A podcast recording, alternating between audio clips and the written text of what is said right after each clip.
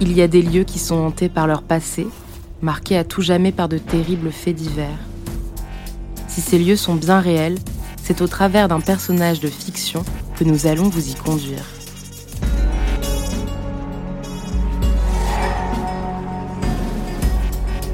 Je suis journaliste et photographe et je travaille sur des affaires criminelles célèbres. J'ai décidé de m'intéresser à celles de la fin du siècle dernier. Ces faits divers sont gravés dans la mémoire collective, beaucoup plus que d'autres. Et je me pose cette simple question, pourquoi? Vous écoutez Lieu du crime, épisode 7, le juge Michel, première partie. Un crime va défrayer la chronique. Cet assassinat bouleversera l'opinion. Il est encore aujourd'hui terriblement présent dans tous les esprits, surtout dans celui des Marseillais. J'ai donc décidé de poursuivre mes investigations dans les pas du juge Michel.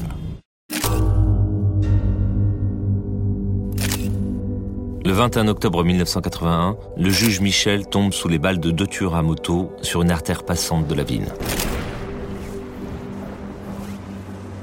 Serge Assier est un confrère. Il est photographe, comme moi, marseillais, et il a couvert l'événement. Les clichés qu'il a pris ce jour-là ont fait le tour du monde.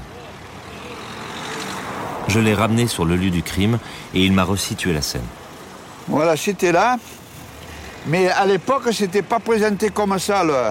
Le, trottoir, il n'était pas présenté comme ça. Il y avait une traversée, là.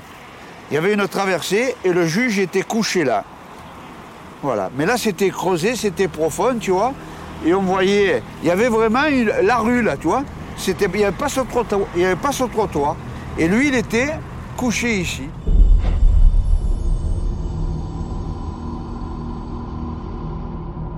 J'étais en train de déjeuner avec Marlène Jobert, puis d'un coup, je vois un mec des ROG qui se lève et qui part en courant, tu vois. Putain, comme je suis fait diversier, je me lève, je l'attrape par le bras, je dis où tu vas? Fonce à Michelet, fonce à Michelet. Mais il me dit pas ce qu'il y a. Putain, je quitte la table, je prends ma sacoche et je fonce à Michelet. Il n'y avait pas encore beaucoup de flics, parce qu'après, il n'y a plus des gars qui ont pu travailler. Et hop, j'arrive là, je vois un motard, deux flics, mais les flics euh, euh, du commissariat, tu vois, pas, pas les gradés, tu vois. Je vois le truc, paf, je, fais deux photos, mais je ne sais pas qui c'est le bonhomme qui est, qui est- mort. Je fais deux photos. Bon, je vois arriver la juge, je dis, oh putain, il y a un gros poisson. Et on me dit, c'est le juge Michel, on vient d'assassiner le juge Michel. Parce qu'au journal, le Provençal à l'époque, ils étaient tous en dessous ma garde, tu vois. Il n'y avait pas la photo, ils envoyaient un mec, je tairai le nom, ils envoyaient un mec, il n'est jamais arrivé ici, donc euh, il n'y a pas de photo. Quand j'arrive au journal, je développe le film, j'ai dit, oh putain Serge, on me dit, on a un ratage, quel ratage? C'est pas le juge Michel le ratage? Oui, oui, eh ben je l'ai moi dans le boîtier, oh putain, tout le monde était, tout le monde était euh, sauvé, tu vois, d'un coup.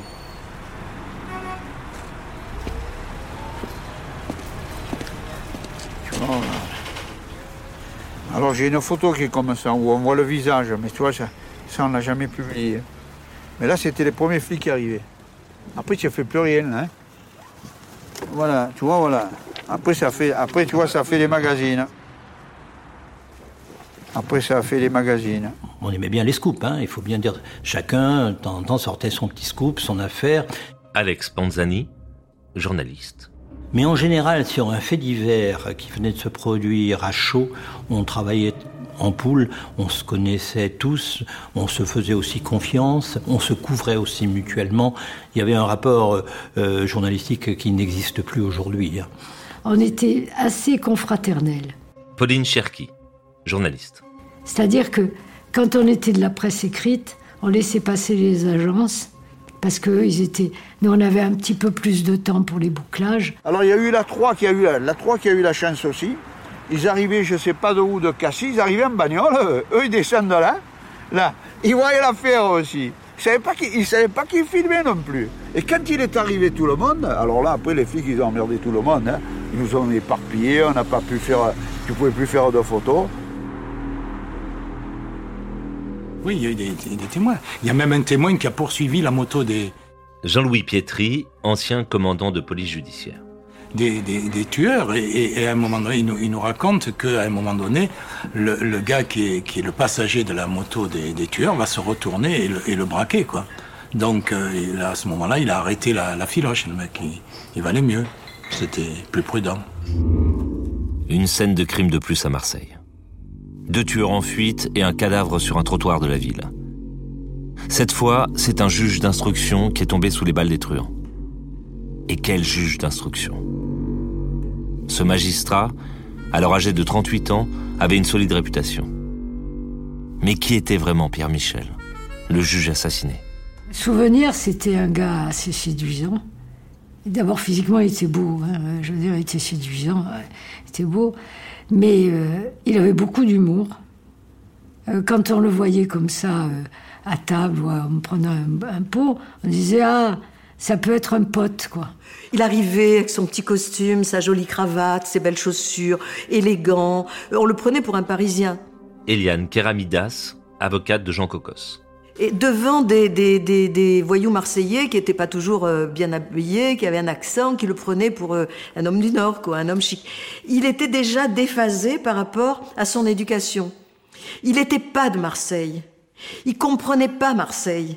Et puis, euh, quand on écoutait les avocats de notre côté, qui sortaient quand ils avaient une instruction avec le juge Michel, la défense était un peu terrorisée parce que c'était quelqu'un d'extrêmement rigoureux d'une part, mais très très euh, très sévère, très. Enfin, il instruisait, euh, il instruisait. Parfois, il instruisait à des charges, mais il instruisait surtout avec. Il aimait pas du tout les voyous. C'était pas au départ des affaires très spectaculaires. Elles sont devenues très spectaculaires quand, quand justement Pierre Michel a commencé à faire tomber les et, les policiers aussi. Hein. Le commissaire Morin, puis Aimé Blanc ont commencé à faire tomber les laboratoires. Le juge Michel, euh, il agissait comme les voyous, avec les méthodes de voyous, on voit ça parfois dans les films.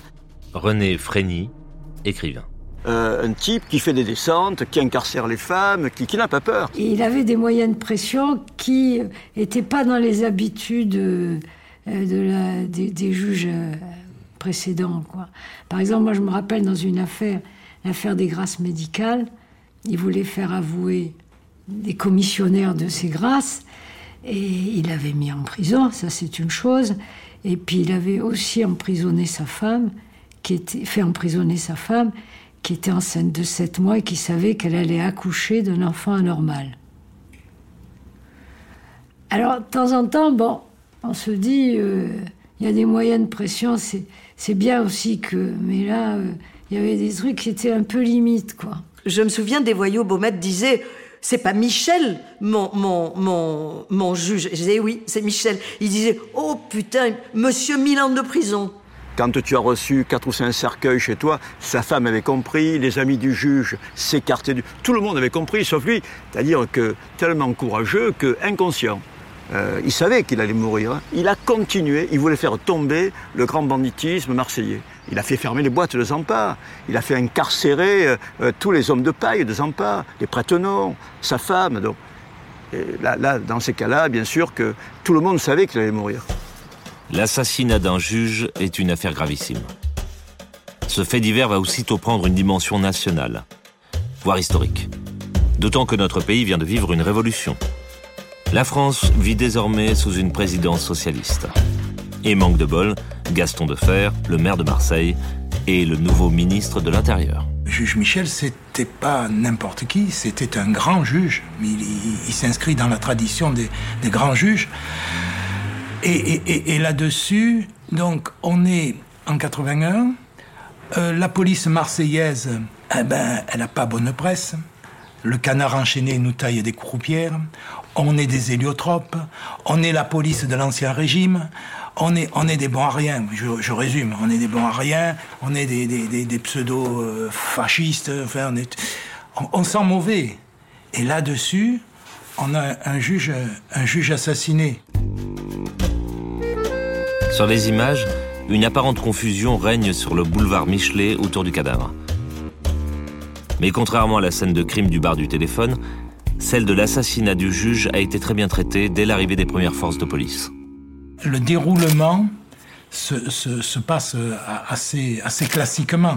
Les gardiens de la paix qui interviennent en premier, qui, qui, sécurisent les lieux, on écarte les, badauds éventuels, l'arrivée de la, de la sûreté, puisque c'est eux qui sont les premiers saisis, on est à Marseille. Donc euh, voilà. et ensuite la, la, PJ qui va, qui va prendre la suite. La prise en charge des lieux de crime par les différents services de police m'a toujours fasciné. C'est comme un ballet, à la chorégraphie bien réglée. Enfin, aujourd'hui oui, mais à l'époque. Je suis retourné chez les experts de la police scientifique. J'avais besoin d'avoir leur avis sur l'évolution du métier. Et leurs méthodes ont bien changé depuis un demi-siècle. Ouais, la foire à la saucisse, ouais, sur les lieux, oui. Bruno Sera, directeur du laboratoire de police scientifique de Marseille. Oui, j'en ai vu des anciennes euh, photographies où vous avez euh, les officiers de police euh, qui ont la cigarette au bec et qui piétinent allègrement, voilà. Ben, il faut progresser. Ils ont progressé, on a progressé, et la formation y a beaucoup aidé. On a eu effectivement l'entraide aussi des polices a beaucoup aidé. On, a pu, la police française a évidemment s'est mis en ordre de bataille de manière à, préserver ces scènes de crime. Déjà, il y a un protocole d'intervention qui est très cadré. Commandante Virginie Wary, chef de la division de police technique. Euh, qui est standardisé. Tous les techniciens euh, sont formés de la même manière. Euh, nous, c'est vrai qu'à Marseille, on est assez rompu à l'exercice, hein, malheureusement, mais euh, euh, donc c'est vraiment par rapport à, ces anciennes affaires, c'est vraiment un autre monde. C'est une autre une autre police, voilà, scientifique. avant, le technicien, il intervenait tout seul. Il n'y avait pas de cordon de sécurité qui était mis en place ou vraiment, voilà, petit. Les enquêteurs, tout le monde était au milieu de la scène de crime. maintenant, avec euh, le souci de, ne pas polluer la, scène de crime et euh, la connaissance de l'ADN, évidemment, euh, tout ça, ça a énormément changé. Les moyens de la police scientifique de l'époque n'avaient bien sûr rien à voir avec ceux d'aujourd'hui. Mais c'est grâce à une infime empreinte digitale retrouvée sous un simple autocollant que l'enquête va pouvoir faire un bond en avant. Cette découverte inespérée conduit à un mécanicien au chômage et à un voyou local. Mais la piste s'arrête là. Les deux hommes se seraient contentés de maquiller la moto sans savoir à quoi elle servirait. L'enquête se poursuit dans une grande confusion. Les enquêteurs sont dépassés par l'enjeu politique et la pression hiérarchique. Ils cherchent dans toutes les directions. Les hypothèses les plus diverses et les plus contradictoires sont avancées. Et les médias les relaient aussitôt, sans aucun recul. Moi qui faisais le lien entre différents trucs, j'ai vu très vite clair.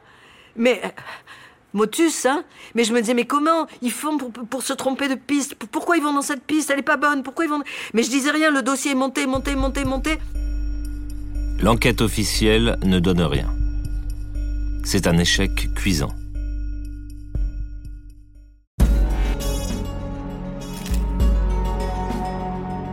Lieu du crime est un podcast coproduit par Initial Studio et Comic Strip, adapté de la série documentaire audiovisuelle Lieu du crime, produite par Comic Strip, écrite par Philippe Carrez et Patrick Coulon et réalisée par Philippe Carrez. Production exécutive Initial Studio. Production éditoriale Sarah Koskiewicz, assistée de Roman Nicorosi. Montage Victor Benamou. Avec la voix d'Olivier Citru.